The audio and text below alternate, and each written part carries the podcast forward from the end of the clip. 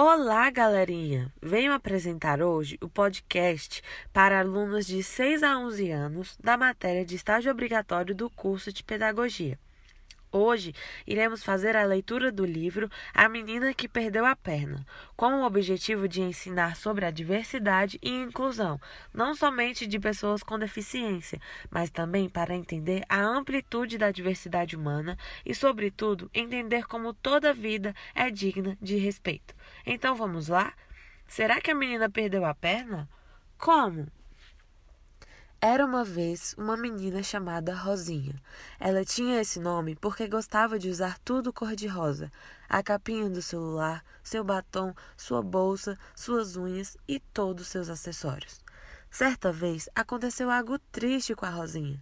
Ela andava perto de sua casa quando foi atropelada por um caminhão que machucou muito sua perna e ela foi para o hospital. Os médicos precisaram tirar um pedaço da perna de Rosinha. Logo, Rosinha começou a usar um par de muletas cor-de-rosa para ajudar na sua locomoção. Muito alegre, Rosinha, mesmo sem uma de suas pernas, resolveu dar a volta por cima e começou a praticar esporte. Rosinha desabrochou como uma flor.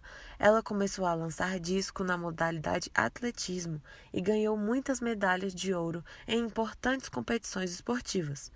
Rosinha viajou o mundo inteiro como atleta paraolímpica e conheceu novas culturas, novos idiomas, novos costumes e novas pessoas. Algumas pessoas, quando olhavam para Rosinha, estranhavam que ela tivesse apenas uma perna. Rosinha às vezes ficava zangada com isso e teve uma ideia.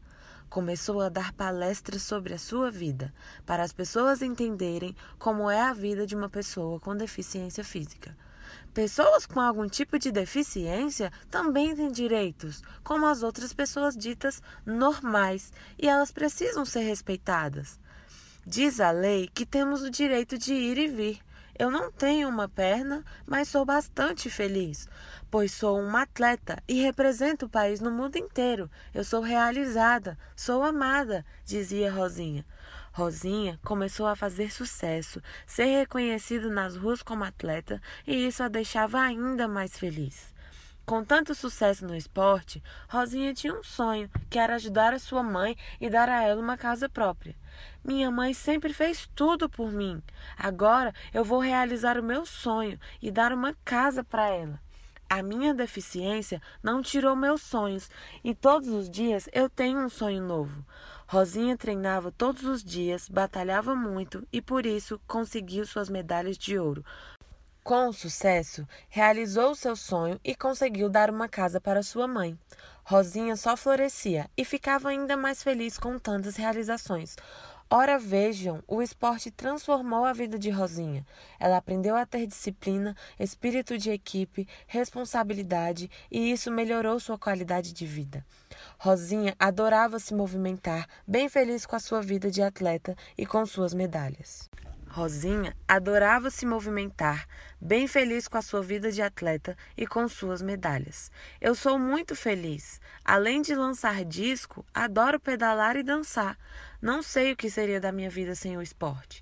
Todas as crianças devem praticar esporte, nadar, correr, jogar futebol, basquete, vôlei, peteca, lançar discos, dançar e ser feliz. Praticar esporte é como regar uma flor, fortalece e revigora o corpo e a mente. Isso é muito fácil de resolver, é só começar. Rosinha deixou a dica. O esporte mudou a vida de Rosinha, que se sente muito feliz e isso pode mudar a sua vida também. Com isso, finalizamos nossa história. Agradeço a atenção de todos. E agora tenho um desafio para você. Junte com seus amigos para fazer a corrida do Saci.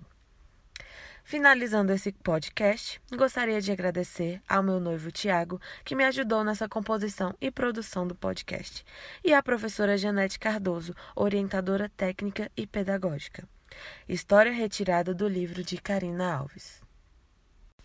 Meu nome é Mayara Queiroz e esse foi o podcast da aula de estágio obrigatório do curso de Pedagogia.